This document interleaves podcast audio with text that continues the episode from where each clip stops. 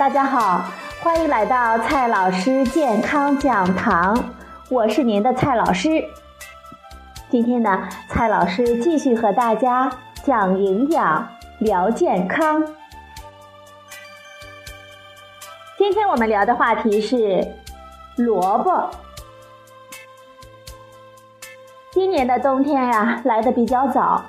蔡老师呢，还没来得及享受秋高气爽，就快冻成 dog 了，只能期待着暖气早点来。中国自古就有“冬吃萝卜，夏吃姜，不用医生开处方”的说法。这几天晚餐呢，家里呢就炖上了萝卜排骨汤。下班之后，从寒风瑟瑟中哆嗦着回家喝一碗，实在是惬意极了。不过，为什么总有冬天要吃萝卜的说法呢？萝卜到底有什么特别呢？冬天吃萝卜真的有特别的好处吗？今天呀，蔡老师呢就和朋友们聊一聊冬天吃萝卜。首先告诉大家的是，胡萝卜和萝卜不是一家子。说起萝卜，就不得不提胡萝卜。这俩呢，就差一个字，大家都会把它们当做一家子。不过你知道吗？胡萝卜和萝卜可不是同家族的。胡萝卜其实并不能算是萝卜，是不是有点绕口啊？萝卜的种植历史非常长，四千年前的埃及和两千年前的中国就已经有记载了。我们国家现在种植的萝卜品种大约有两千多种，常见的有樱桃萝卜、红萝卜、青萝卜、白萝卜、新丽美萝卜等等，都是萝卜家族的成员。如果你仔细的看，你就会发现它们都是十字花科的蔬菜，但是胡萝卜却是伞形科胡萝卜属的成员。这两个科在植物学分类上相差可远了，所以胡萝卜可不是萝卜哦，只是因为我们常吃的都是它们的根茎，而且外观呢还比较相似，才有类似的名称吧。接下来呢，我们来说一下萝卜的营养价值如何呢？萝卜的吃法有很多。比如生吃、凉拌、煎汤、做泡菜等等，每一种做法都非常的美味，也都有一帮吃货钟爱。很多人都说萝卜好，营养价值高，是不是真的如此呢？根据美国农业部的食物营养数据库显示，每一百克白萝卜中，三大营养素，糖分是一点八六克。蛋白质是零点六八克，脂肪含量零点一克，膳食纤维的量是一点六克，维生素 C 的量是十四点八毫克。从营养数据的分析来看，作为一种食用的蔬菜，萝卜的营养特点主要有以下三点：第一点，含水量高，热量低。萝卜的含水量在百分之九十以上，每一百克热量大概是二十千卡左右。冬天的天气干燥，我们多吃一些水分含量高的食物，对于补充我们身体所需的水分还是非常有好处的。第二点，膳食纤维的含量高，萝卜中含有大量的膳食纤维，能够增加饱腹感。再加上萝卜中含有芥子油，可以促进我们肠蠕动，有助于通便。第三个特点，维生素含量还算丰富，也含有多种的微量元素。比如萝卜的维生素 C 的含量属于中等水平，多吃萝卜对于获得维生素 C 也是有好处的。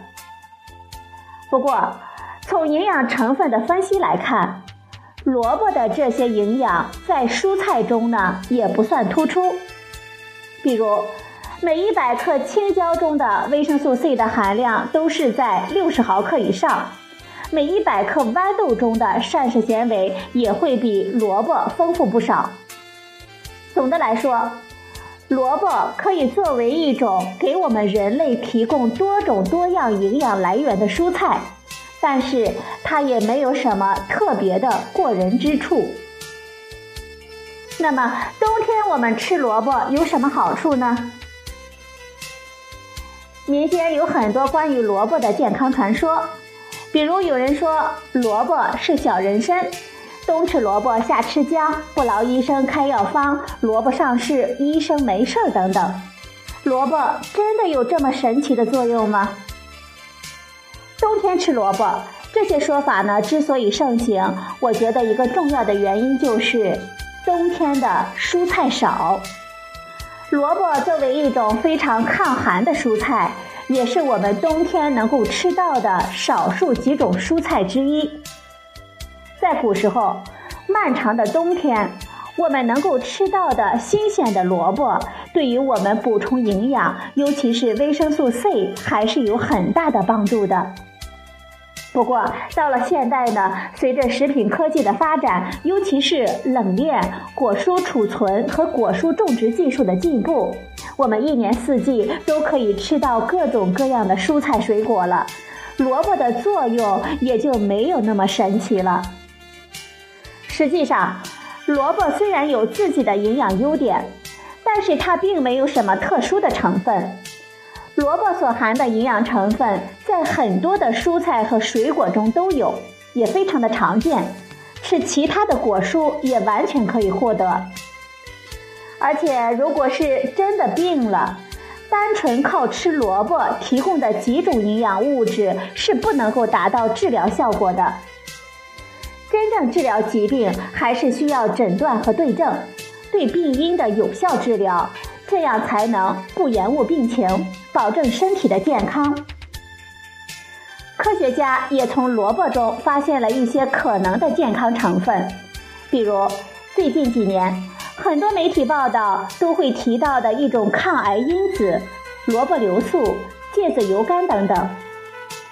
有一些研究发现，这些物质有一些抗氧化、抗癌的作用，但是很多呢都是在一些细胞和动物的试验中发现的，在我们人体身上却没有充足的证据，认为对我们人体有效、能够抗癌，实在是为时过早了。